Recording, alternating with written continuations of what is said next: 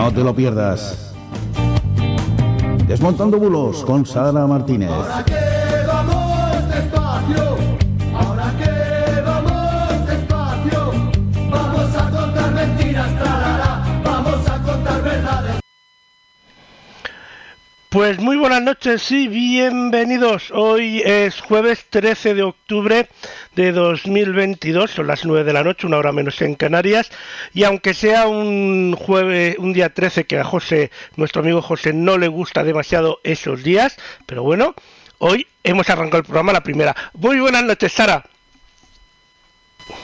Muy buenas noches, eh, Lorenzo, muy buenas noches a todos. Eh, Lorenzo, te escucho doble. Me escucha, vale, vale, vale, vale, ya sé por qué, ya sé por qué, bueno. Está bien, pero Bueno, bueno, eh, esto lo solucionaremos eh, rápido, creo yo, a ver cómo podemos hacer. Bueno, dentro de lo que cabe, dentro de todos los fallos, normalmente eh, es lo de menos todavía. Vamos a ver aquí, line 2, efectivamente.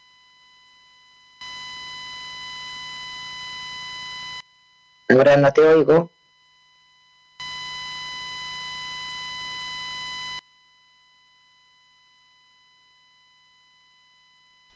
Bueno, bueno, ahora me vuelves a oír. Au. También me oyes Ahora te doble, vuelvo a ir. doble también, ¿no? Sí. Bueno, yo, lo, yo, yo lo voy a ir solucionando, no te preocupes. Eh, buenas noches, Sara. Perfecto. ¿Cómo estás? Muy buenas noches, Lorenzo, y muy buenas noches a todos. Aquí estamos ya a mitad de octubre, ¿eh? Y 13, sí, jueves 13, es lo que hay. Bueno. Y lo vamos a llevar muy bien. Sí, pero bueno, ha ido bien el mes, o sea, no nos podemos quejar. Bueno, el mes, la semana, quiero decir. Yo es que ya me adelanto. Efectivamente, no hemos tenido grandes problemitas. Tenemos ahí el conflicto en Ucrania, pues un poquito eh, movidito. Vamos a hablar precisamente en algunas de, de nuestras secciones sobre la situación del conflicto en Ucrania y los ataques eh, de Rusia. Y bueno, pues ahí estamos a la espera de que, en fin, de que podamos terminar este esta otra mitad de octubre con, con el otoño, a ver si llueve de una vez. Yo sé que en algunos sitios está lloviendo, pero en otros la verdad que está fastidiado. Y bueno, ya sabes, ¿y qué tenemos en las redes? Pues como siempre, bastantes eh, bulos, como no, bastantes desinformaciones y bueno, la tensión política típica de, porque ya yo creo que, mm, en fin, si, si nos habíamos olvidado que normalmente hay elecciones, pues yo creo que nos lo están pues, eh, dejando muy claro que casi todos, ¿eh? yo juraría que casi todos ya han eh, entrado en esa espiral electoral y nos esperan unos meses pues muy, muy moviditos. Eh, ¿Ahora me oye el doble? No, ahora te, te Ahora no. escucho estupendamente. Ahora yo sí que me oigo a mí mismo, y, pero bueno, luego lo soluciono. A ver si puedo decir lo que quería decir. Bueno, que mm, yo sigo pensando que el ambiente sigue muy polarizado. Yo es que soy muy de... eh, en el Sí. punto medio es donde se aguanta el equilibrio. Y bueno, ¿qué le vamos a hacer? Y es cierto, ¿eh? Ya sabes que Arist- ya lo decía Aristóteles que en, en el punto medio siempre está la virtud, ¿no? Pues bueno, mejor o peor, mejor virtud que los extremismos que desgraciadamente pues, pues todos los días tenemos por ahí, ¿no? Claro. Así que, pero bueno, eh, hemos pasado el día 12 de octubre, eh, pues ya, ya hemos visto con Hola. las imágenes. ¿Me oyes Sí. ahora? ¿Me no oyes se me escucha ahora. Sí, sí, sí, sí, a ti sí. Sí, Pero tú me sí. oyes doble o no? Ah, perfecto. Me oyes perfecto. No, te oigo estupendamente. Vale, pues no voy a, no voy a tocar más. Perfecto. Ya está. Ya no- lo dejamos ahí. Sí, sí, Pues bueno, eh, el 12 de octubre ha sido bastante tranquilillo. Bueno, algún bulillo por ahí o, o bueno, o más que bulo, yo creo que eh, como se están haciendo las cosas últimamente, intentar sacar todo de contexto, Mm. ¿no? O sea, Claro. cada uno por su lado Eso es muy y importante. Claro. Eh, ese es el, problema. Al final, en verdad, eh, en todas las, eh, ya sabéis que se mueve muchísimo dentro del ámbito profesional, las verificaciones, y, al final siempre es lo mismo. O sea, no es nada nuevo. Eh, lo que pasa que, claro, eh, sí que es verdad que la desinformación se mueve muchísimo y muy rápidamente por las redes sociales, porque es lógico, son rápidas, enseguida eh, se hacen muy virales Y claro, esa descontextualización que tú comentabas, Lorenzo, esta forma parte de, de, de esa, desgraciadamente, de esa desinformación y de esas, de esas ganas de, de mentir, porque al final se miente. Y, y bueno, y, y desgraciadamente los primeros que lo hacen pues son quienes más deberían garantizar el contextualizar las cosas, porque en definitiva en sus manos, tanto por parte del gobierno como de los diferentes partidos de la oposición, pues hombre, tienen una responsabilidad administrativa Claro. de los administrados, que somos nosotros. Y desgraciadamente, pues bueno, lo vemos todas las semanas con el fact-checking, ¿no? Que juega muchísimo con, con, con la numerología, con, con contar una parte y dejar el resto porque no conviene, y al final juegan al mejor titular. Y eso yo creo que la sociedad, y más con lo que hemos pasado en los últimos años, pues la verdad que yo creo que hay gente que sí que sigue disfrutando. Yo siempre eh, digo en, mi- en mis artículos de opinión que siempre están esos hooligans, ¿no? Me da lo mismo del equipo que sean, que van a pies juntillas siempre a lo que dice el, el dirigente de turno, pero la otra gran mayoría, eh, que somos los que más en silencio estamos muchas veces porque tenemos otras cosas que hacer, que Más seguir... eh, Claro, ¿no? Y, y la verdad que yo creo que esa gran mayoría silenciosa, pues estamos llegando ya a un hastío eh, que yo creo que se nota, ¿eh? Se nota en el día a día. Al final llega un 12 de octubre y lo único que te interesa es, como es festivo y no tengo que ir a trabajar, pues que me voy de verdad al monte, me voy a la playa a dar O una no, o no salgo de casa, Y- o me voy de fiesta, o lo que sea. pero no, pero Eh, ni pongo la tele para ver un informativo, ni, ni que me que va. cuente ninguna No, milonga no, de y, de- y ¿no? después para que vengan, y lo más importante de todo el 12 de octubre es que había una descoordinación de, de protocolos y por De- decirlo así, que, que además no, creo que no es la primera vez que ha pasado, ha pasado otras veces en otros eventos y Claro tal, que no, esperar. claro que no. Eh, eh, adem- además de que hay que pensar que, bueno, un desplazamiento en vehículo, aunque corten las calles y tal, pues siempre puede, una vez puede tardar un poco más que otra, o lo que sea. Y que después eso lo conviertan en el, uff, el gran, bueno, yo lo mismo que lo del colegio. problemón.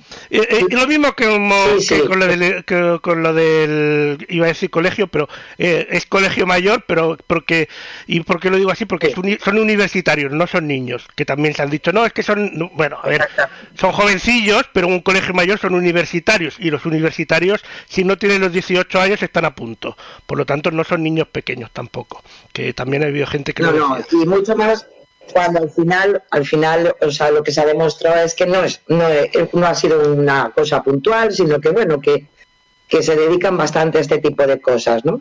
No, aparte, Entonces, pues bueno, a- a- aparte, final- a ver, son niños de, de, de 17, 18, 19 años. eh, menos mal que en nuestra época no había esas cámaras, o sea, no había cámaras y no lo retransmitíamos todo como lo hacen ahora, porque hacíamos esas cosas y a veces había gente que las liaba más. o sea que, calladitos, que estamos más bonitos. Esa es la mala Sí, suerte sí, que han tenido los jóvenes de hoy en día. ¿no? Que todo, que todo se ve. Sí, bueno, Antes no se veía, porque si supiera Eh, las burradas que hacían antes, Ya, eso- yo eso lo, muchas veces lo, lo comento entre la familia y de, de decir, bueno, si algún si, si nosotros hubiéramos tenido la oportunidad de, de hacer, eh, o sea, de, de poder grabar como se graba, y bueno, en definitiva, la forma en que, en que se exponen tantas, o sea, la vida cotidiana de todo el mundo. Yo me Porque acuerdo. en eso también nosotros tenemos bastante culpa, para, ¿eh? para, las Pero fiestas, bueno. para las fiestas de aquí de la ciudad, yo me acuerdo que iba con un grupo, ahora voy a confesar un delito, pero bueno, este, de hace 30 años, así que supongo que habrá expirado. Íbamos Vale. en grupo, Ya está. vale, íbamos en grupo, em, eh, los porteros, sacábamos uno de los botones de los porteros, porque eran fáciles de sacar por aquel entonces, no como ahora, poníamos un petardo, tocábamos a todos los porteros y cuando contestaban reventaba el petardo y reventaba el portero y nos cargamos varios porteros del barrio. Mm, si eso Ay, lo ven ahora, es que nos hubieran cancelado, bueno, de mala manera. Pero como no había prueba, no hay prueba, pues ya está. Pero eran Ya te- cosas... ya te digo. A ver, cosas que ahora lo piensas y dices, joder, pobres vecinos, lo que les habrá costado un portero de esos. Pero con esa edad, con 14, 15 años, no piensas esas cosas. Que no está bien hacerlo. Son gamberradas. Son gamberradas, no está bien que hacerlo. Hay que, si lo, se les pillas, hay que explicarles. Pero una cosa es explicar y el otro el escarnio que, que a veces sometemos a la gente joven. Que yo, la verdad, Claro, eh, lo que en redes que, sociales eh, veo mucho yo- descerebrado. Pero yo conozco a un par de personas que Sí. tienen 19, 20, 21 años. Ah, De hecho, ahora, por ejemplo, ah, ha empezado en uno de mis trabajos, ha empezado un chico que tiene 21 años y también trabajo con varias gente que tienen 21 años y al menos esta gente con la que yo conozco y trabajo, la mayoría ni beben ni fuman o beben, si beben no beben mucho, pero la mayoría no fuman, eh, la gente joven casi nadie fuma.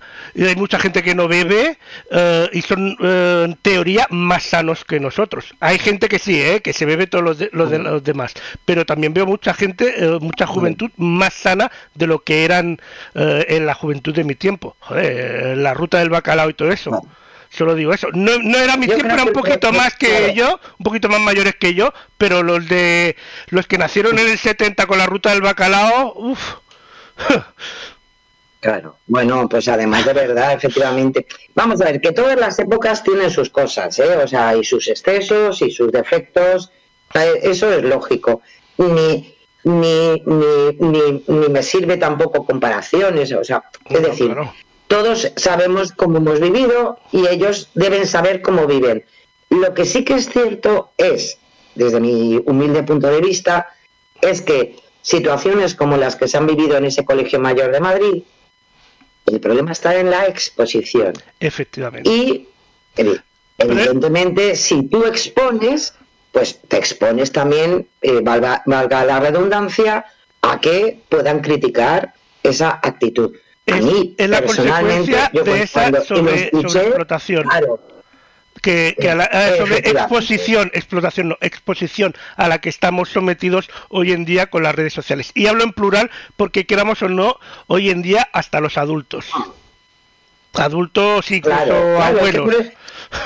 O sea, no se salva nadie hoy Sí, en día. y en definitiva, en definitiva es, eh, como tú decías al principio, Lorenzo, como el problema está en que como vivimos, eh, desgraciadamente, eh, desde mi punto de vista, en esa polaridad, eh, eh, parece que siempre estamos buscando lo bueno y lo malo y, y- y no, no, o sea, no nos Hombre, no hace que- falta que nos vayamos de un es que extremo es el- ni al otro. Es que es el, el claro ejemplo lo hemos tenido en 15 días.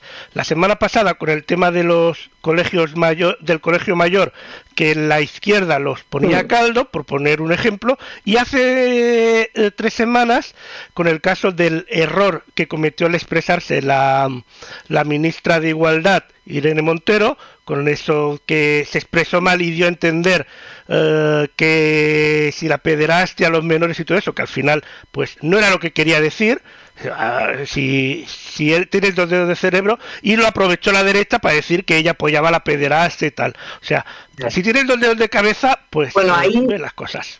Ahí, ahí en ese aspecto, ahí en ese aspecto, Lorenzo, eh, mira que es una de las cosas que los verificadores durante hace, o sea, dos semanas yo no, lo- no, no, la verdad que no lo metí porque verdaderamente cualquiera, cualquiera de nosotros ha podido escuchar todo- Dijo- toda la declaración. dijo lo que dijo, Y si se equivocó y, y- y- por no aceptar que se equivocó, tiró para adelante. Pero si te paras y ves un poco la, la carrera y cómo y, el recorrido que lleva esta mujer, que yo no estoy de acuerdo en muchas cosas de las que hace, pero bueno, puedes ver que eh, se equivocó al decir lo que dijo. Y después, pues no sé si es que tiene un ego muy grande o si lo que sea, que no le permitió corregirse y, y es lo La, que... la cuestión es, y si, y si queréis, lo un día, o sea, la próxima semana lo traemos. El problema está en que al final yo siempre pienso, siempre se lo digo, se lo he dicho a mis hijas, que la comprensión lectora es muy importante. Uno puede leer mucho, pero como no tenga comprensión lectora la hemos fastidiado. Pero al final yo creo que la comprensión eh, eh, oral también es muy importante. También, también, y si tú también. te vas a las, des- a las, de- a las declaraciones que hizo, o sea, cuando estuvo hablando la ministra, eh, si te vas al tiempo verbal y al verbo, Sí, ¿eh? es, eh, eh, no, fue o sea, una metida de pata. no puedes No, todo lo contrario, lo dijo bien. El problema está en que hablamos, muchas veces hablamos muy mal. Eso mismo. Y entonces subordinas y subordinas y subordinas. Yo soy la primera, ¿eh? Pero Vamos después, en vez de aclararlo, espera, el- el- pero- el- el- La, la, Claro, la ahí metida de pata fue que al día siguiente, en vez de aclararlo, no sé, se lió más y lió más el tema. No, el, el- el problema está que como, como ya le dieron mucha caña y, y, hombre, le, le- le acusaron de cosas muy graves, muy graves, Sí. pues bueno, al final, pues como hablábamos hace un momentito, Lorenzo, al La final polarización. se polariza muchísimo más y por tanto el que quiere creer lo que dijo lo va a seguir creyendo y el que no quiere creerlo pues va a seguir sin creérselo. Efectivamente, pola- la Entonces, polarización, pero lo que yo quería llegar a eso era que eh, tanto eh, la polarización de izquierda como la de la derecha hacen lo mismo que Sí, sí. critican del otro, o sea, son eh, exactamente lo mismo, con sí, cosas diferentes, pero hacen lo Totalmente. mismo. Así que, bueno, más tranquilidad y más paz. Y lo que sí que tenemos que tener es un poquito más de ciberseguridad, porque en el primer consejo que nos trae tenemos Eh, sí, porque, bueno, es que además lo, lo- es, un, es un aviso de, del INCIBE, de, porque además, bueno, se es, es además una campaña donde están participando eh, mm, vía, vía envío de SMS, pues un montón de, de- bueno, es una campaña fraudulenta eh, donde se está suplantando a numerosas entidades bancarias. Yo he puesto el ejemplo de estas dos, pero es que es que casi todas durante estos últimos 10 días están eh, están sufriendo esta suplantación. Pero ya no sabéis, solo- es un smishing, es lo- aquí en, el- en España están dando ahí a los, a los bancos, pero desde Sí. la semana pasada, desde el último programa, he tenido cua- eh, cuatro Sí. missings en el número británico, ¿vale? Dos de, Madre mía. de un, de un descuento o un bono de 400 libras, 400 libras, que son unos 500 euros No es- aproximadamente, sí, sí. en mis facturas eléctricas, que ya ah, con, un, con su correspondiente enlace, uno del NHS, porque he sido un contacto estrecho de un positivo en Omicron, que, que ojo, que este no me lo esperaba porque llega muy tarde para el tema, pero bueno, cada uno. Y uno nuevo, que pone, hola mamá, soy tu hija. eh, te escribo desde un móvil de, de... Te lo estoy traduciendo porque está en inglés. Bueno, Te escribo bueno, desde un móvil de una amiga. Eh, el mío he cambiado el número y ahora es... Mi número es tal. Escríbeme por WhatsApp, please. Madre mía, O sea, cuidado, tal cuidado. cual, ¿eh? Cuidado, cuidado. No, no, está... Ha venido, si se habían ido un poco de vacaciones los malos, han vuelto. Han vuelto, ¿eh? han vuelto. Además con ganas. Y, Eh, y y- es además una de- advertencia que nos hacen... Eso, eso, dale, dale. Sí, Que te he cortado. Sí, que no, no, que, que nos hacen la advertencia, evidentemente desde INCIBE, eh, pero también desde los cuerpos y fuerzas de seguridad del Estado, eh, que, que, en fin, las cosas no, no están como muy seguras, especialmente si nosotros somos, no somos capaces de, de tener este, este, eh, eh, estos avisos para no darle eh, en, en cualquier momento ante un SMS, eh, pues, pues en, en fin, dejar ahí nuestros datos, que nos roben eh, credenciales, accesos al servicio bancario, Que el de, el de la ¿Eh? Caixa, el de la Caixa lo ha recibido José. Y le he dicho, ¿y habrás hecho clic como en el de como en el de Instagram, no? Y me ha dicho, no, Ay. no, no, no. sí, sí, sí. Ya, ya, ya, ya, ya, El de la Caixa no, no hizo clic, no, hi- ¿Ves? no hizo Bueno. clic. Pero aprendió la lección al menos. Claro. Pero, Pero sí, que- sí, sí, eh, es que activo. es, es- eh, eh, cuidadito, además de verdad. Eh, INCIBE, además, lo que sí que nos aconsejan ante este tipo de, de campañas, porque esto verdaderamente al final es una, una campaña masificada, es si has recibido un SMS de estas características, si has accedido a ese enlace y has facilitado tus datos de acceso o cualquier otro dato, personal o financiero, ya sabéis, contactar lo antes posible con la entidad bancaria para informarles de lo sucedido, cancelar posibles transacciones que se hayan podido efectuar, bloquear el acceso a la cuenta, tarjetas y, eh, evidentemente, bueno, ahí ya os dirá la, la entidad bancaria, pues van a actualizar, evidentemente, vuestros datos de acceso al servicio y además modificar pues todas las contraseñas que se tenían al respecto. INCIBE también, de manera adicional, eh, nos comenta eh, que es interesante comprobar que no tengas activado en tu dispositivo mm, de, redirección de llamadas algún número de teléfono sin que seas consciente de ello, porque a veces en ese smishing también eh, se produce eso, con lo cual, si os pasa algo así, tenéis la explicación de cómo podéis eh, hacerlo desde un dispositivo Android o desde un eh, dispositivo eh, iOS en, en, la, en, la, propia página de INCIBE, para, y ante cualquier eh, cuestión más, em, ser conscientes de que, en definitiva, es un servicio público para ayudaros ante una situación así, ¿no? Así que eh, cuidadito con todo esto. Y... He visto hoy en, sí. en TikTok un vídeo, eh, creo que era un mexicano, no, me acuerdo muy bien, pero me ha gustado mucho y, y tiene referencia con esto, y es que nunca contestéis ni los SMS ni si es por WhatsApp, porque así saben que hay alguien detrás y pueden insistir más y te ponen como en una, te pueden poner como en una lista blanca todavía para mandarte más. Así que mmm, me ha gustado ese para, para, ver si al final picas. Efectivamente. Pues pues cuidadito con, con, todo esto ya sabéis que los bancos las entidades financieras nunca nunca mandan este tipo de, mensajes de estos SMS ni por correo electrónico para que dejes tus claves por ahí ni nada por el estilo que tengáis en cuenta siempre cerrar aplicaciones antes de entrar en la aplicación de o en la web de esa entidad bancaria cuando queráis eh, pues eh, trabajar eh, en ello. Eh, si tienes que ir a la web es mejor escribir directamente la URL de esa entidad para ir a un, sitio seguro que es su página web. Eh, es interesante también proteger tus cuentas, ya lo hemos dicho muchas veces, con el sistema de doble verificación, de alguna manera es una capa extra de protección y muy importante, y eso también alguna vez ya lo hemos dicho aquí eh, en el programa, Lorenzo, no acceder a estos servicios de banca online desde dispositivos públicos o no confiables o que estén conectados a redes wifi públicas, porque no es la primera vez que desgraciadamente pues te puedes eh, hacer un agujero en tu seguridad eh, muy importante. Y si, y si lo tienes que hacer porque no te, queda ningún, ni, no te queda ningún otro remedio, una VPN. No, efectivamente, ¿eh? Efectivamente. Entonces, eh, es verdad que los malos están ahí, pero, pero tenemos eh, la posibilidad de conocer a priori este tipo de cosas para, mm, ante la duda, desde luego, no caer en ello. ¿eh? O sea que, en fin. Vamos a los consejos de OSI. Efectivamente, de la Oficina de Seguridad del Internauta. En este caso nos, nos hablan en, en, en, un pequeño eh, eh, montaje audiovisual sobre precisamente los correos fraudulentos. Y vamos a ver lo que nos cuentan.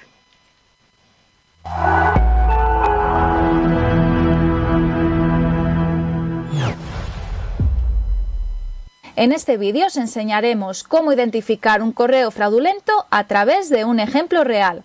En este caso, se trata de un correo enviado supuestamente por la Seguridad Social, en el que capta nuestra atención indicándonos que tenemos un pago pendiente y nos facilitan un informe a través de un enlace. Aunque el primer impulso sería hacer clic para verlo, siempre debemos analizar qué es lo que se oculta detrás de cada URL que recibimos, y más si el correo nos parece sospechoso o no lo esperábamos. Vamos a ello. Para analizarla, mantendremos pulsado un segundo el enlace y podremos ver la URL completa. En nuestro ejemplo, la dirección contiene palabras en italiano y termina en .it por lo que no tiene ningún tipo de relación con el dominio oficial de la sede electrónica de la Seguridad Social. Además, podemos analizar la URL en la web de Virus Total para comprobar si el correo electrónico es fraudulento y su objetivo es infectar nuestro dispositivo. Para ello, copiamos la dirección y vamos al sitio web de Virus Total. Pegamos la dirección en el apartado de URL y pulsamos en Buscar. Esta web realizará un análisis y nos mostrará si el sitio está libre de malware o, como vemos, si contiene algún archivo malicioso. Ahora ya sabéis cómo analizar una URL, pero si os surgen dudas podéis llamarnos al 017, la línea de ayuda en ciberseguridad de INCIBE. Y para estar al día sobre las novedades de ciberseguridad, suscribiros a nuestro boletín y seguidnos en redes sociales. Hasta pronto. Pues hasta pronto. Eso es. Yo creo que es facilito y, y bueno, que nos queden en fin, yo creo que semana a semana que al final nuestra estructura mental sea ver este tipo de cosas y de entrada poder desconfiar, ¿no? Y a veces, con, como bien decía el vídeo, con un par de, de, cosas, haciendo un par de cosas, lo, lo podemos tener mucho más claro. ¿eh?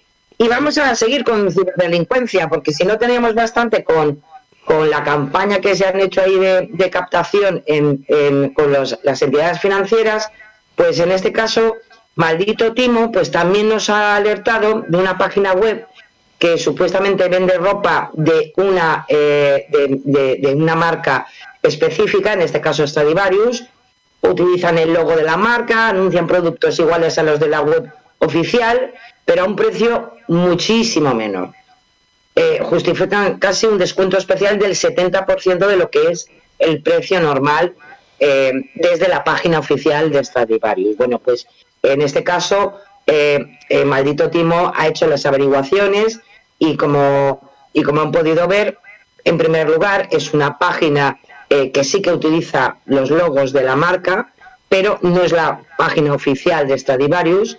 Y falta algo muy importante, que es el aviso legal, algo que muchas veces también hemos comentado aquí, que uno cuando navega y encuentra una página que quiere ver, pues nos quedamos siempre en lo, en lo primero y al final, no es por nada, pero siempre tiene que estar ese aviso legal.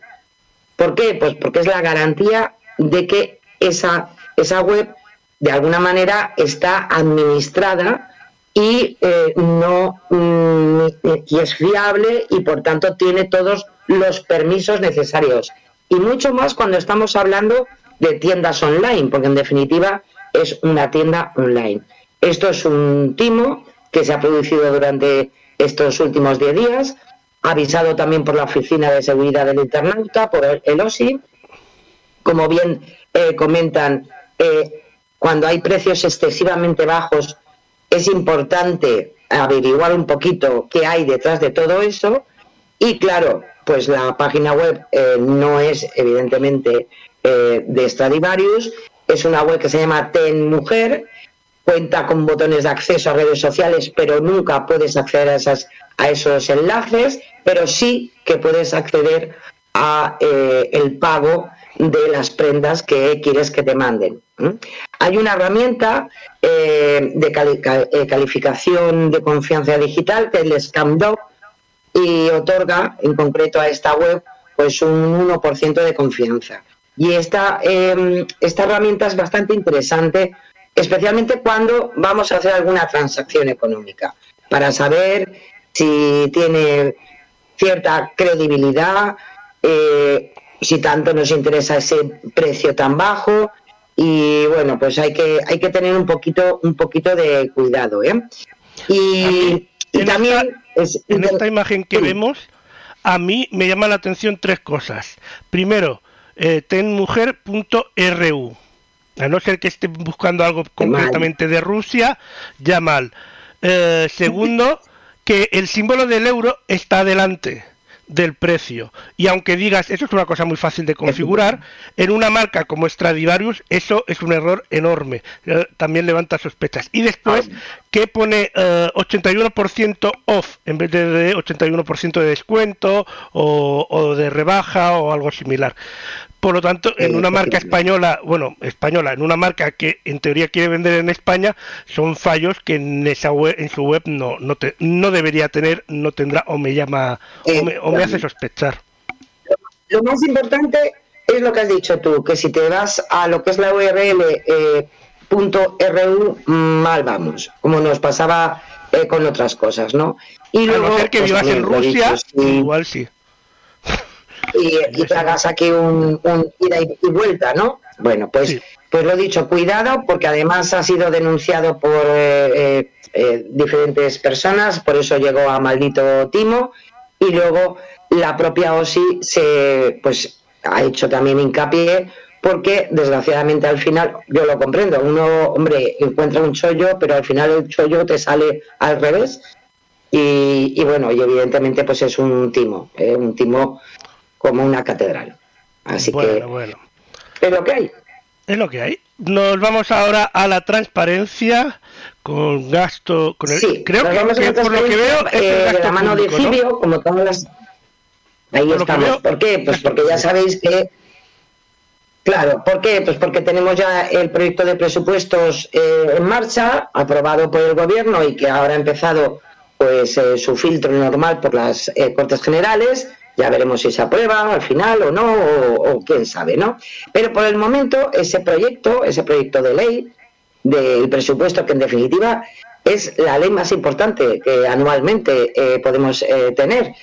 Eh, ¿Por qué? Pues porque al final eh, la administración se va a mover a partir de esos números, ¿no? Bueno, pues Ci- Cibio ha hecho un trabajo interesantísimo para poder ver visual interactivamente y explorar todo ese proyecto eh, presupuestario que se ha llevado a Cortes para ser aprobado no solamente se puede eh, eh, explorar en detalle cada partida de los presupuestos, de ingresos y gastos, sino que también además han hecho una interesantísima comparativa de los presupuestos anuales desde 2007 para comprobar la evolución de cada gasto y de cada partida, ¿no?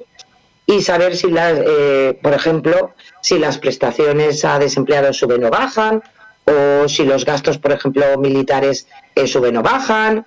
Eh, es muy, muy, mm, la verdad que muy fácil, vale la pena, eh, porque además, en definitiva, luego podemos hablar con un poquito más de rigor, porque al final nos habla mucho de los presupuestos, pero, mm, por ejemplo, podemos ver, aunque, ojo, esto es el presupuesto, el proyecto de presupuestos, sí que es verdad que eh, esta previsión de gasto, que es lo que se está ahora intentando aprobar, eh, nos faltará luego la segunda pata, como bien nos lo explica Cibio, porque es la ejecución presupuestaria, porque en definitiva una cosa es decir lo que voy a gastar y otra cosa es al final lo que lo que se, se va a gastar de verdad o lo que se ha gastado.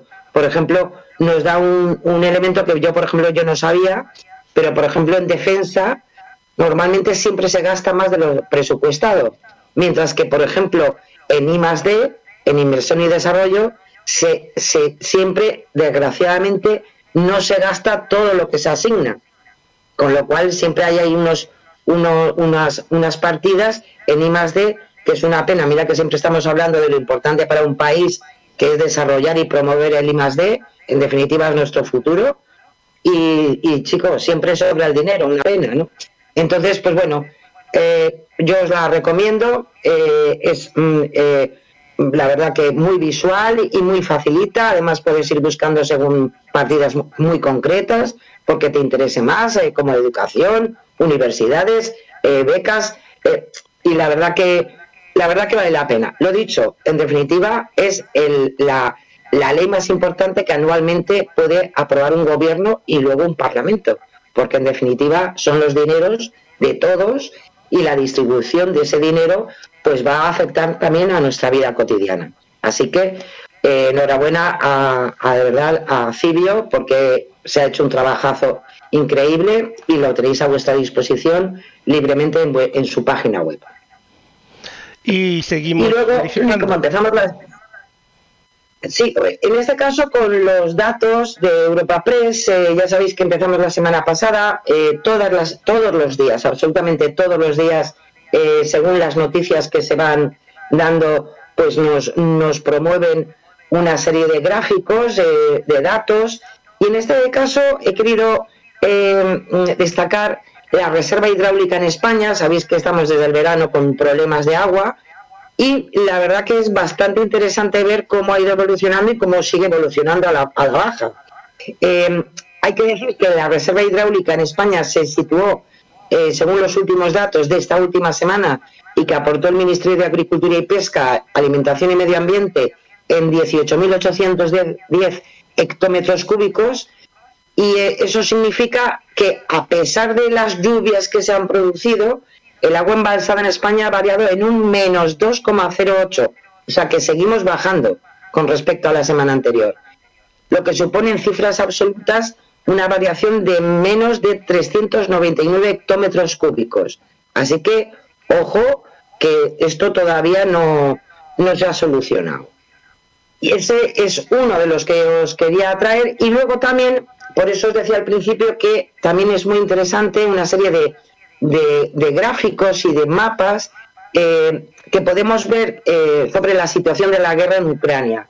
En concreto, en esta semana, sabéis que, desgraciadamente pues, pues ha habido un ataque bastante masivo el pasado lunes en la capital de Ucrania, en Kiev, eh, y en otras ciudades del país. Y podéis ver en esos mapas los misiles lanzados por Rusia, em, los daños en, las diferentes infraestructuras, podéis ver las zonas eh, donde, donde se está afectando esa, esa, ese, ese, el conflicto, el sistema de defensa antiaérea que es que, que del gobierno ucraniano. Y, y, bueno y la verdad que vale vale la pena ir viendo cómo lo que está ocurriendo en concreto eh, eh, dentro de lo que es el conflicto. Hay que decir que Moscú había centrado eh, durante los últimos meses sus operaciones en las zonas em, de, este país para consolidar territorio. Lo podéis ver que está así en, en, naranjita. Es decir, casi todo se estaba produciendo en, las zonas de Donetsk, de Lugansk, también en Gerson, en Zaporilla, y mm, de alguna manera era el intento de Moscú para conectar estos territorios con Crimea y, bueno, y ahí vino el mosqueo porque sabéis que em, en la semana pasada, a finales de la semana pasada, pues eh, en fin, estalló el, el precioso eh, puente que tenía eh, de, de, conexión entre Crimea, Crimea y Rusia y esto es lo que ha desembocado en los ataques que se han producido en concreto en ocho regiones, em, en, en, zona ya ucraniana, eh, como, y especialmente lo más eh, doloroso ha sido en la zona de, de, la, de, la, propia capital, de Kiev. Así que yo os invito a que, a que podáis, hay un montón eh, de mapas y además actualizados diariamente sobre todas estas situaciones.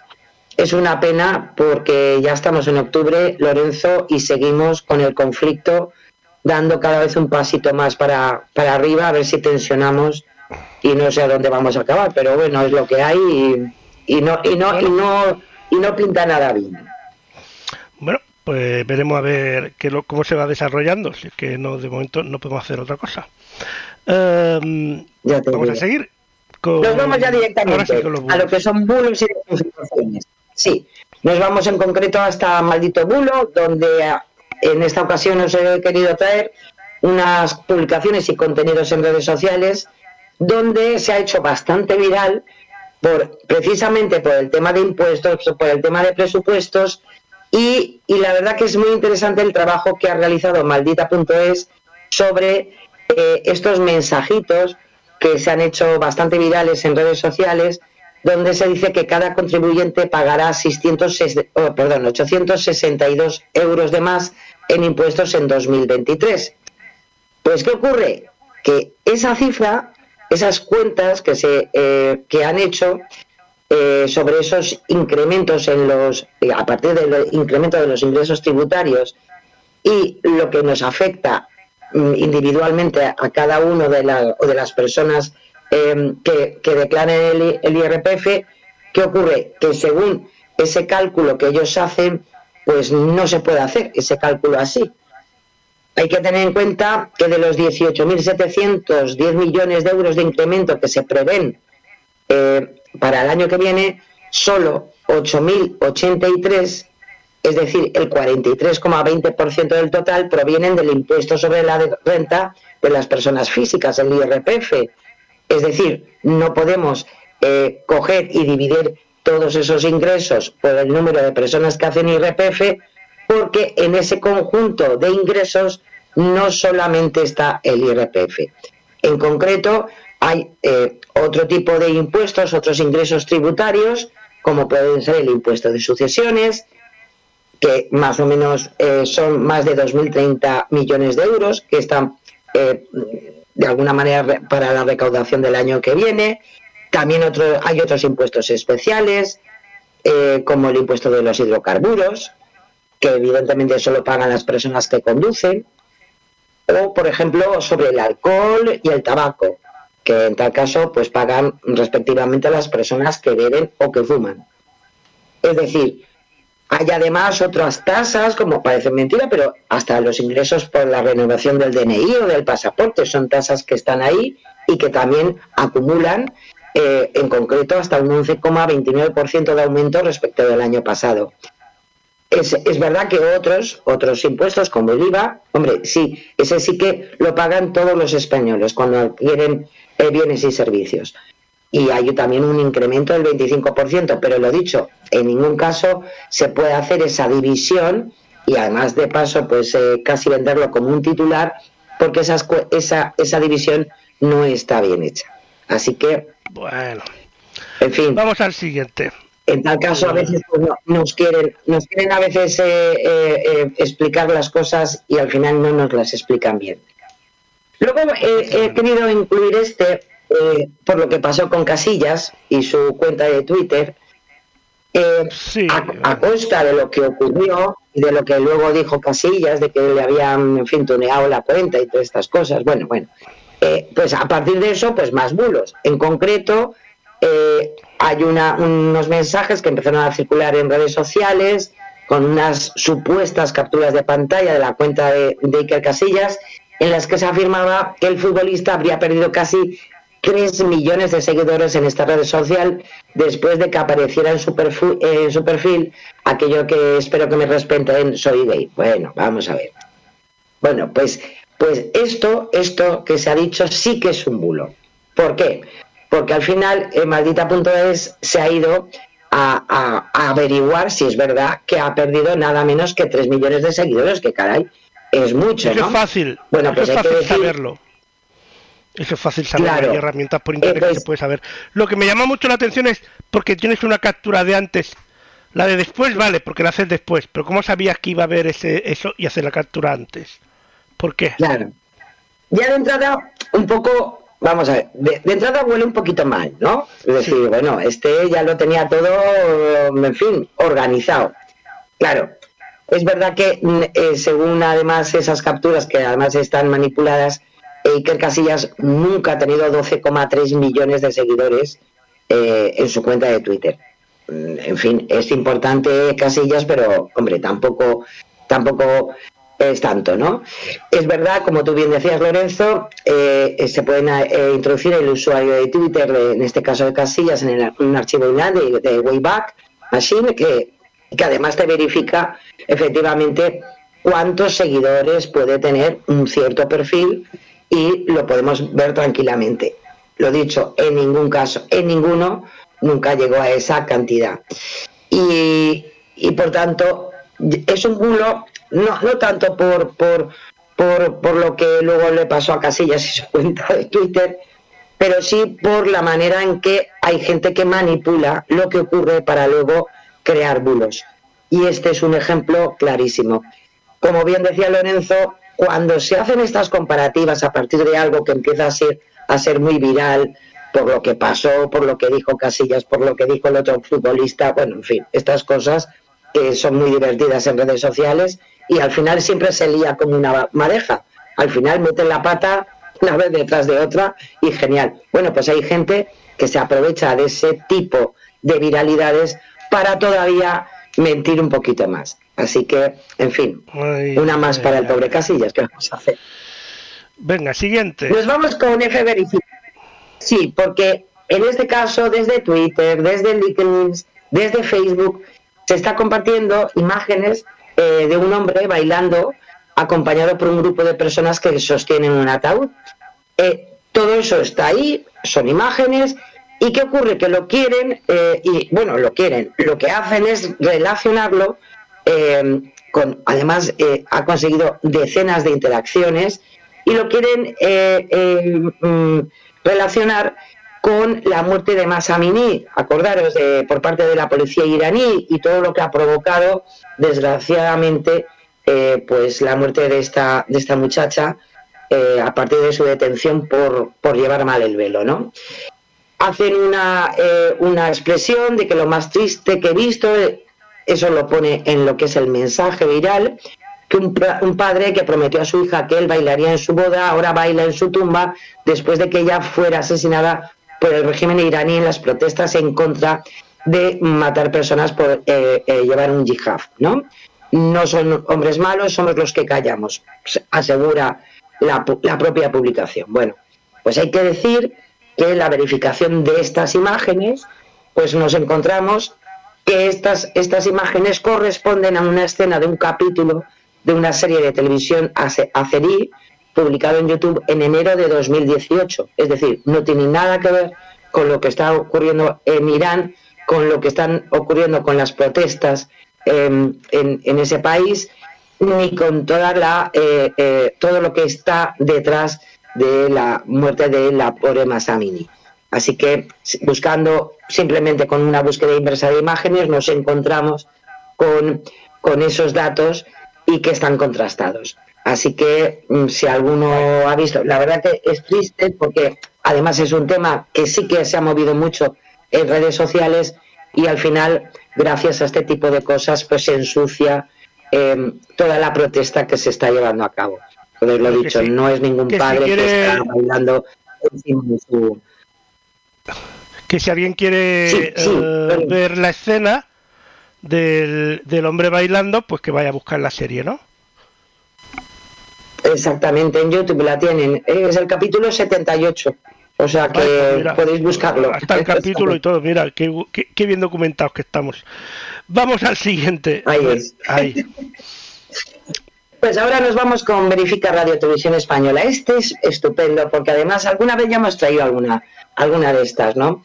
Eh, en concreto, y, me, y, la verdad es que me ha llamado muchísimo la atención porque uno de los, de las, de los personajes públicos como Albert Einstein, eh, que no es por nada, pero que más veces se le se ha puesto en su boca eh, frases o comentarios que no tienen nada que ver con él.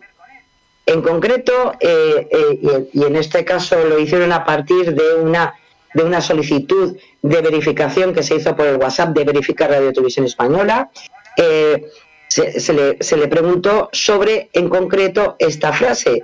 Intentar redistribuir la riqueza eliminando las fortunas es tan absurdo como eliminar a los genios para que el pueblo sea más inteligente. Claro, pues ocurre que esta referencia de esta cita, que se la atribuye a Albert Einstein y la buscas en internet y te lo ponen en los típicos cuadraditos con su nombre y con la frasecita, pues no es verdad, no es cierto. Eso nunca, nunca lo dijo Albert Einstein, porque además ni está, ni está referenciado en ningún caso. Es cierto además que una, una atribución así, con este mensaje, pues hombre, es difícil, es, di es difícil eh, creérselo precisamente por el, la forma de pensar ideológicamente de Einstein. Y me ha hecho muchísima gracia porque eh, verificadores como Snope, de, que es norteamericano, pues ha hecho una muestra de recopilación de citas y hechos que se le atribuyen a Einstein y que, y, que bueno, y que es falso. Entre ellos, eh, eh, según algunos que, que, había, que había anunciado que la Cuarta Guerra Mundial se iba a luchar con palos y piedras. ¿eh? Eso, una. Otra. Un momento, ya, eh, ya, ha pasado, que... ya, ya, ha pasado la tercera. o yo me he perdido. Que ya. es que Igual ha pasado no nos hemos dado cuenta. ¿eh? Que ya están pensando en la cuarta. Pues al pobre Einstein le, bueno, le meten cada esta que no veas. Y otra que también, además, esta sí que la he visto yo en internet alguna vez. Eh, somos ondas de luz y sonido ralentizadas, una ambulante de frecuencias sintonizadas con el cosmos. Bueno, pues tampoco, nunca lo dijo Einstein, queda muy poético, pero no es cierto. Y otra también, temo el día en que la tecnología supere nuestra interacción humana. El mundo tendrá una generación de idiotas. Pues tampoco lo dijo Einstein. O sea que, ojo, ojo con, con, con lo que a veces encontramos en Internet, porque a veces metemos la pata. Hay una también muy buena que se le atribuye también a Albert Einstein y no es verdad. Somos almas vestidas con ropas bioquímicas sagradas y nuestros cuerpos son los instrumentos a través de los cuales nuestras almas tocan su música. También muy poético, pero tampoco, tampoco lo dijo Einstein. Bueno, Alguien, bueno. alguien se lo inventó, eso sí. Pero Sí, sí, sí.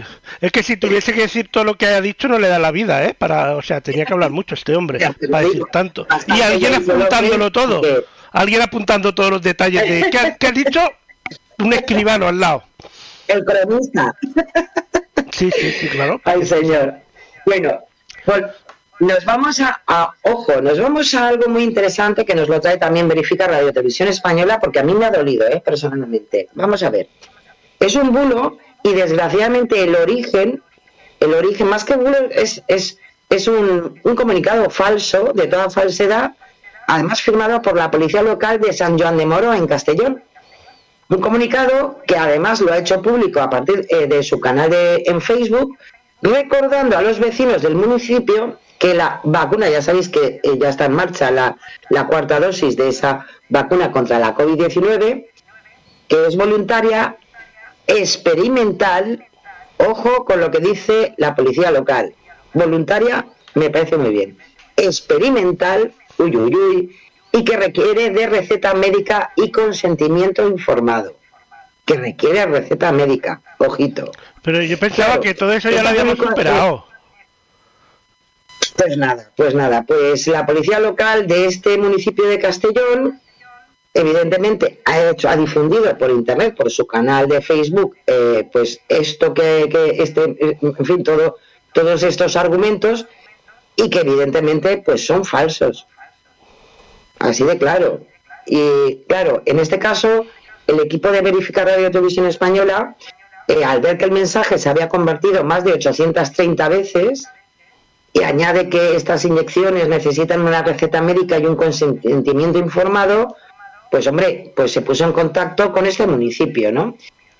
La verdad que la respuesta de, lo que es la administración eh, local del consistorio eh, es bastante peculiar porque eh, rechazó pronunciarse al respecto y eh, les remitió a, a la jefatura de la policía local. El jefe de esta unidad confirmó la autenticidad de ese mensaje y, perdón, aseguró que la finalidad del escrito es informar a la población porque había recibido eh, muchas quejas de ciudadanos que se sienten amenazados en su trabajo para que se pongan la vacuna.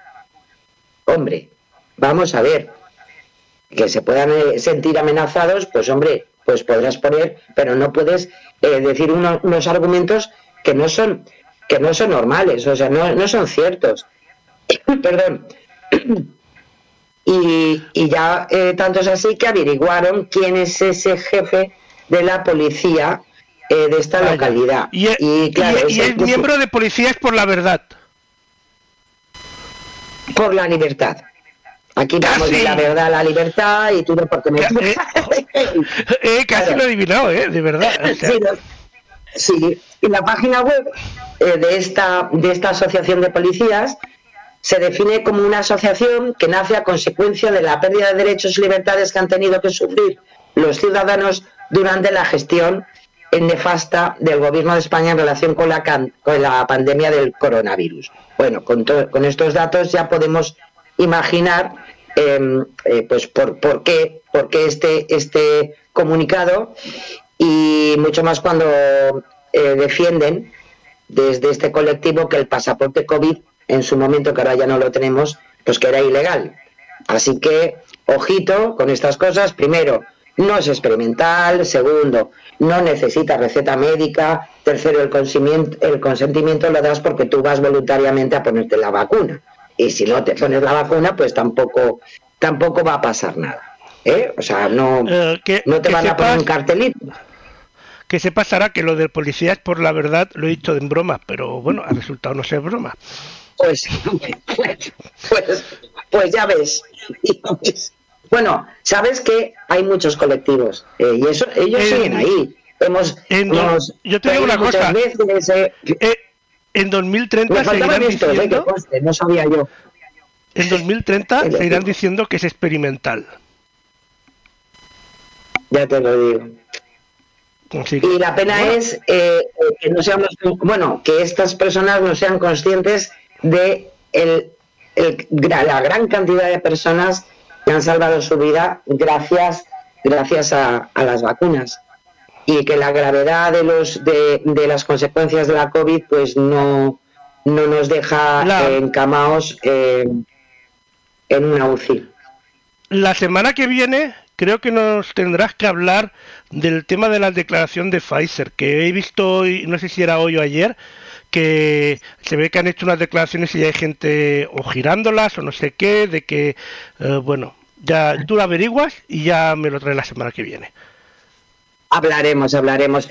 Ten en cuenta que como han empezado con la cuarta dosis, eh, eh, ya sabéis que, como siempre empieza por gente más vulnerable, la gente mayor, pues todo lo que sea empezar nuevamente una vacunación de la cuarta dosis, pues vamos a ver cómo te amplifica nuevamente todas estas desinformaciones sobre las vacunas en la COVID. O sea que... Y bueno, y por último, con, con Verifica Radio Televisión Española os traigo algo que se ha hecho eh, eh, viral, especialmente en Twitter, porque nos dicen que las ensaladas en bolsita que no son buena idea que añaden, eh, dicen que todas las cosas que se analizan en el, en, el laboratorio de seguridad alimentaria, dicen que las ensaladas de bolsita están en el top de alimentos contaminados con salmonella o listeria. Era lo que nos faltaba ya también. Bueno, pues claro, en, el mismo hilo hablo de un estudio eh, que eh, va firmado por una persona que afirma que es doctora y que reside en México. Eh, se ha redifundido eh, por otras 16.500 cuentas, que se hace pronto viral este tipo de cosas, de verdad. Como y claro, ¿qué ocurre? Bueno, pues que, mm, primero, que no hay ningún informe eh, em, con seriedad que nos diga estos datos que nos, nos están, em, se han viralizado en redes sociales. Hay que decir, como bien eh, eh, puedo explicar a Verificar Radio Televisión Española, Gema del Caño, farmacéutica especialista en industria y seguridad alimentaria, que la información de que no, de no consumir estos eh, productos porque son peligrosos, pues es muy, muy falso. Y que de primeras en Europa, mm, a lo mejor en otros países, pero en Europa no es, no es así. Tanto es así que nos hablan de los dos sistemas de alerta alimentaria, que es lo que tenemos que tener en cuenta, el RAS para Europa, que es el sistema de alerta rápida para alimentos y piensos, y el STIRI en España, el sistema coordinado de intercambio rápido de información. En ninguno de esos dos, eh, en, esos sistemas, ha habido ninguna alerta, ni de listeria ni de salmonela en ensaladas. Eh, también eh, Verificar Radio Televisión Española contactó con la Agencia Española de Seguridad Alimentaria y Nutrición, el AESAN, y los datos que tiene a su disposición no indican de manera general que se pueda afirmar que se trate de un alimento de riesgo y que en, España en concreto en los últimos años alertas alimentarias por salmonelosis ni listeriosis en ensaladas listas para el consumo se ha producido ninguna, absolutamente ninguna. Con lo cual, que hay gente que, hombre, pues una, Claro, hay gente, pero que incluso gente y algunos expertos que se quejan de que el sistema este de alerta alimentaria es tan bueno, por decirlo así, que salta a la mínima y, y que a lo mejor salta más de lo que debía. Eso lo oí el otro día, por ahí. Así, es. Pues, que dicen pues que salta tanto que después pierde un poco de efectividad. Vamos, no soy experto yo en eso. Claro, eh, sí, porque a veces, hombre, tanto eh, claro, tanto quieren hilar que a lo mejor a veces, pues, pues hombre, meten la pata porque a lo mejor eh, no, era tan peligroso, ni mucho menos, o a lo mejor incluyen productos que luego no era así. Entonces, en concreto, para que le quede claro a todo el mundo, el último informe eh, que, se ha, que se ha hecho por parte de, de, de AESAN, que es lo que nos toca a nosotros aquí en España, que es del 2019, que se estuvo, porque eso no significa que no se evalúe todo este tipo de, productos ¿eh? Eh, eh, de alimentación. En concreto, se hicieron análisis a 705 unidades de muestras de ensalada listas para, para consumo y solamente hubo un 1% positivas en salmonela y normalmente es porque estaban a punto de caducar. Y entonces eso sí que es verdad, esa humedad sí que puede promover una cierta positividad, pero lo dicho, en esas bolsitas que están a punto de que caduquen y por tanto ya no se pueden tomar. Eso también ahí depende de cada uno de nosotros. Y ya saliendo de España, sí que es verdad que hubo un brote de listeria vinculada a unas ensaladas en bolsa de la marca Dole, afectó a 18 personas, pero en Estados Unidos. Pero ojo, el brote se detectó en 2014 y la Agencia de Control de Enfermedades de los Estados Unidos dio por cerrado el episodio en abril de 2022, con lo cual, o sea, nos queda muy lejos y nos queda muy muy atrás en el tiempo. Ocho, ocho años. Que algo se viralice de esa manera, claro. ¿eh? Así que, Bueno, lo dicho, podemos comer ensaladita que es muy buena y muy sana. Eso es seguro alguien que vende lechugas enteras y no le interesan que se vendan eh, Y que no le gusta lo de la bolsita. la de la bolsita. Que eso es muy práctico, hay que decirlo también. Vamos al fact check, empezamos Ay. con Espinosa de los Monteros. Sí. Pues sí, el portavoz de Vox en el Congreso de los Diputados, que habló en la, sesión de la semana pasada, en la sesión de control al Gobierno, y dijo que las personas en riesgo de pobreza en España lo comparó con los datos que con otros países europeos y dijo, en 2021 España fue el país donde más aumentó la pobreza en toda Europa, según Eurostat. Así lo comentó Espinosa de los Monteros. Bueno, en este caso neutral, pues se fue a los datos de Eurostat, que para eso están ahí, los mismos que menciona el portavoz de Vox, y nos encontramos que España no fue el país de Europa donde más creció la pobreza en 2021, que son los últimos datos publicados por el, organismo europeo. De hecho, es el noveno país europeo con un crecimiento del 2,9%. eh, por. Por delante de España hay otros países como Austria, Dinamarca, Eslovaquia, Grecia, Letonia, Luxemburgo, Países Bajos y Portugal.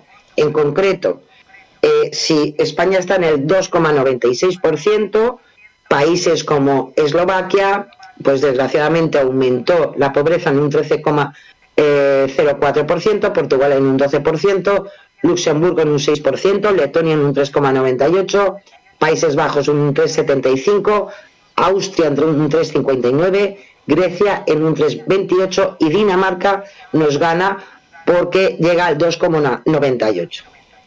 Así que tampoco, a pesar de esas cifras que están ahí publicadas por Eurostat, si quisiéramos, por ejemplo, vamos a ver, compararlo eh, por, por variación desde 2015 a 2021 entre los primeros y los últimos datos disponibles, que a lo mejor pues eh, el portavoz de, Vox pues que mm, se expresó mal y era en verdad una variación, bueno pues tampoco nos da nos da los datos que, que- dice Espinosa de los Monteros, Eh, porque al observar ese intervalo de tiempo se puede ver que en España se ha re- reducido desde el 2015 su tasa de pobreza en un 3,14%, con lo cual pues tampoco sería eh, eh, para mm, mm, decir lo que al final dijo en el Congreso de los Diputados, con lo cual con la afirmación de Espinosa de los Monteros es falsa. Pues nos vamos al siguiente. Ahí lo tenemos.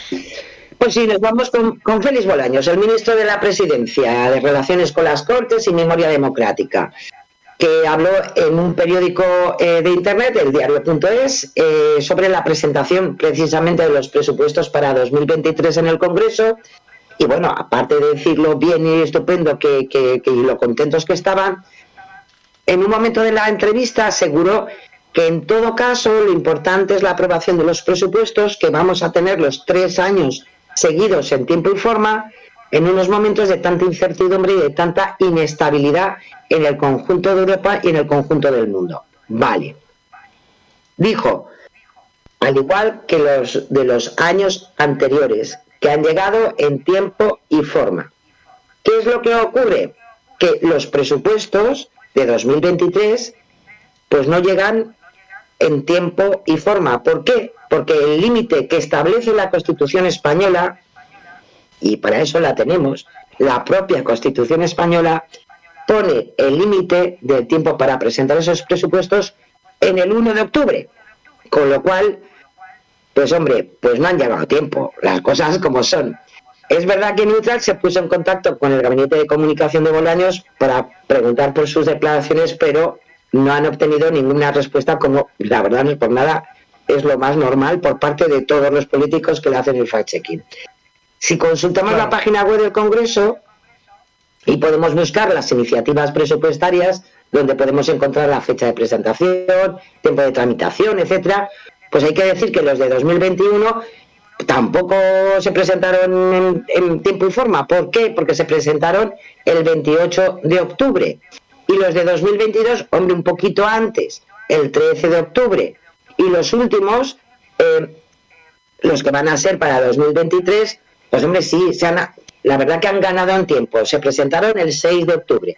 Pero lo dicho, aún así, pues tampoco. ¿Por qué? Pues porque el tiempo límite es ese 1 de octubre y lo recoge, lo dicho, lo recoge la propia Constitución. Pero bueno, me imagino que como este gobierno, muchos más, ¿eh? o sea que algunos, algún gobierno que ha pasado por Moncloa, pues ha aprobado los presupuestos en diciembre, o sea que tampoco, o en enero.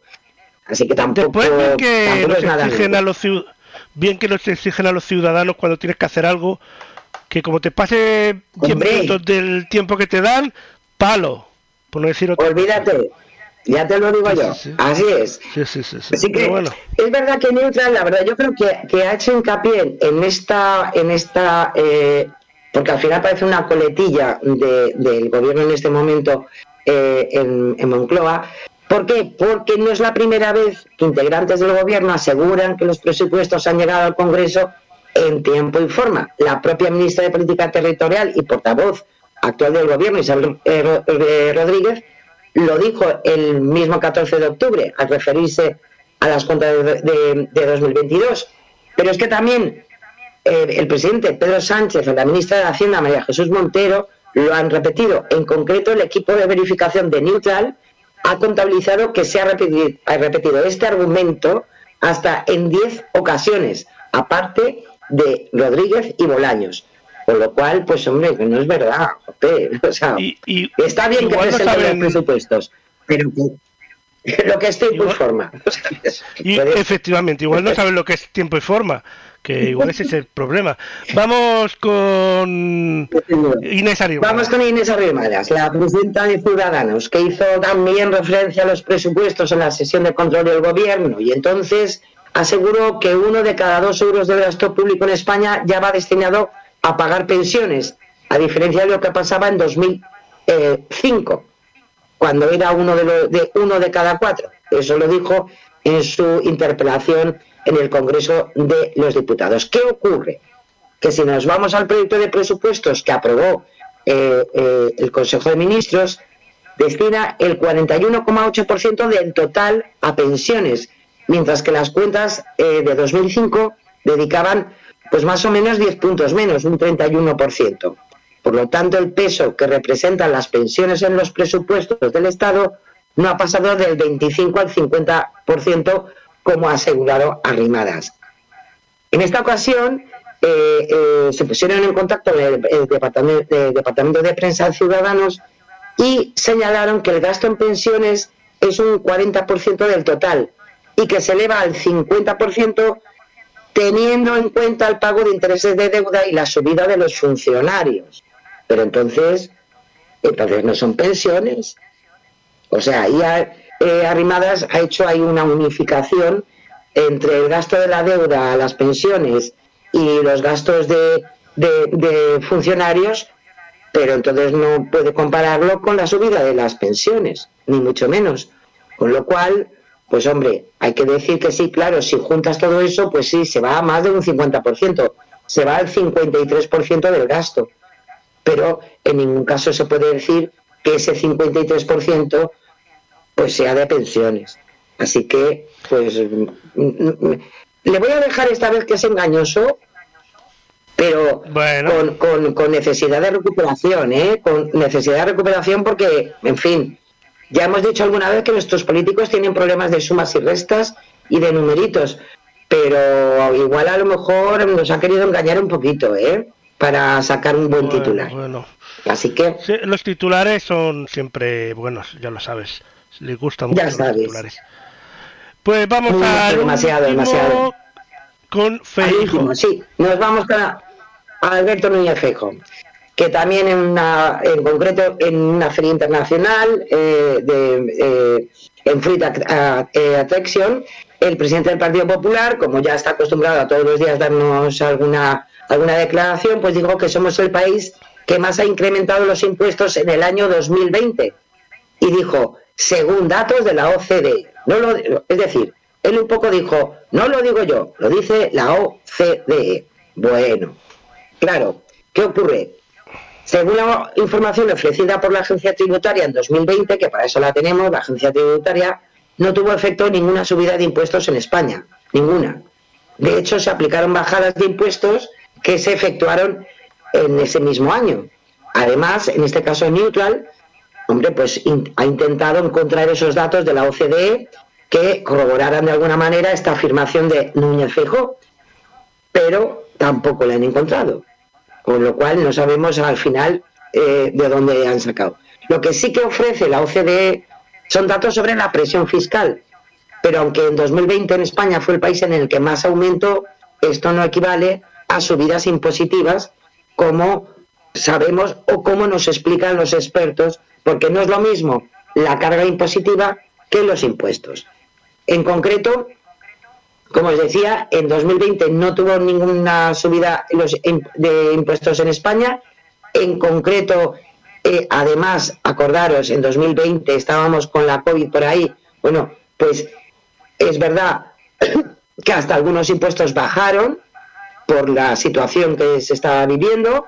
Eh, en, concreto, eh, yo creo que nos podemos acordar de impuestos relacionados con, por ejemplo, con el tipo al 0% en el IVA para entregas, importaciones y adquisiciones intracomunitarias, que se puso al 0%, algo que venía también como una medida a tomar en cuenta por la Unión Europea. Eh, también se rebajó el tipo de IVA aplicable del 21 al 4% en descargas y sus- eh, suscripciones digitales de libros, periódicos y revistas. Perdón. Y sí que, ojo, sí que no en 2020, sino en 2021, sí que se produjeron subidas, pero no en 2020, en 2021, eh, sobre el impuesto de, de transacciones financieras, que era para, para empresas que cotizaban en bolsa y que tuvieran eh, más de mil millones de euros, o el impuesto sobre determinados servicios digitales. Recordaros de los- el, ti- el tipo de gravamen del 3% de, en, estos servicios digitales, siempre y cuando se superan los 3 millones de euros an- anuales. Así que, en fin, lo dicho, eh, si nos vamos a los datos, primero, no hay ningún dato al respecto por parte de la OCDE. Eh, el- en Espa- España no es el país que más ha incrementado impuestos en el año 2020, sino todo lo contrario, se produjeron bajadas, con lo cual, pues tenemos que decir que Feijóo, en esta ocasión, pues no nos ha dicho la verdad, es falso. Pues vaya, Feijóo. Eh, otra vez será. Vamos ahora. eh, mientras tú bebes un poquito de agua, Sí, porque sí, creo que tienes el cuello Yo creo que se me nota porque madre mía, madre mía. un poquillo. Eh, Pues vamos a ver vamos la a- reflexión. Aún. Sí, sí. Además es un, en este caso también nos viene de la mano de CG eh, Meetup, eh, que son los cortos animados de CGI. Y en este caso, pues es una historia eh, con un dragoncito que, que bueno, que es un poquito, es un poquito egoísta. Pero lo vamos a ver, a ver, a ver si os gusta. Mm, venga, vamos a verlo.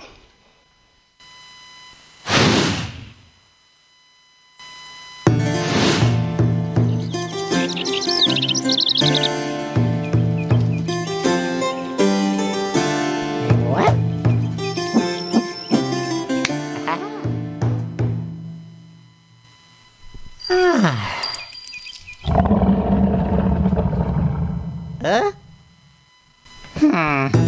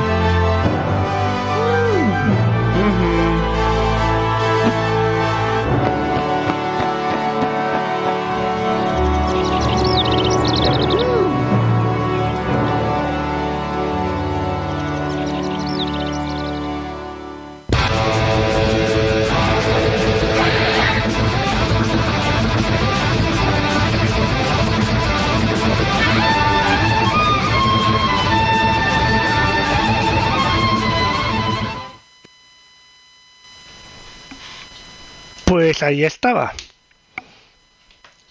Eso es el tío Gilito, pero en dragoncito. ¿eh? Efectivamente. O sea que. Efectivamente, efectivamente. Pues es todo un homenaje a los pinceros, ¿eh? Y a, a los que entregan muchas veces jugándose jugándose la, las en fin estar bien y no tener un accidente eh, sí, de todos estos estos establecimientos ¿eh? sí, sí, sí, sí. Es un trabajo bastante peligroso, más de lo que nos pensamos.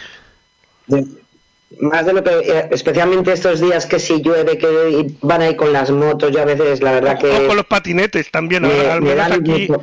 En, efectivamente, aquí se ha puesto muy de moda eso de, de repartir con patinetes también y mm, sí, madre mía.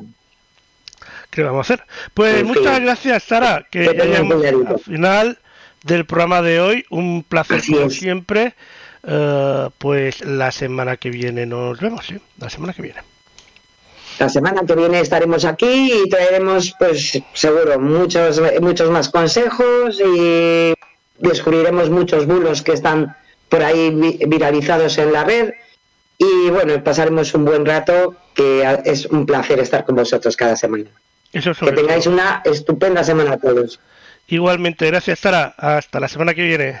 Vecinos. Gracias, vecinos. Hasta la semana que viene.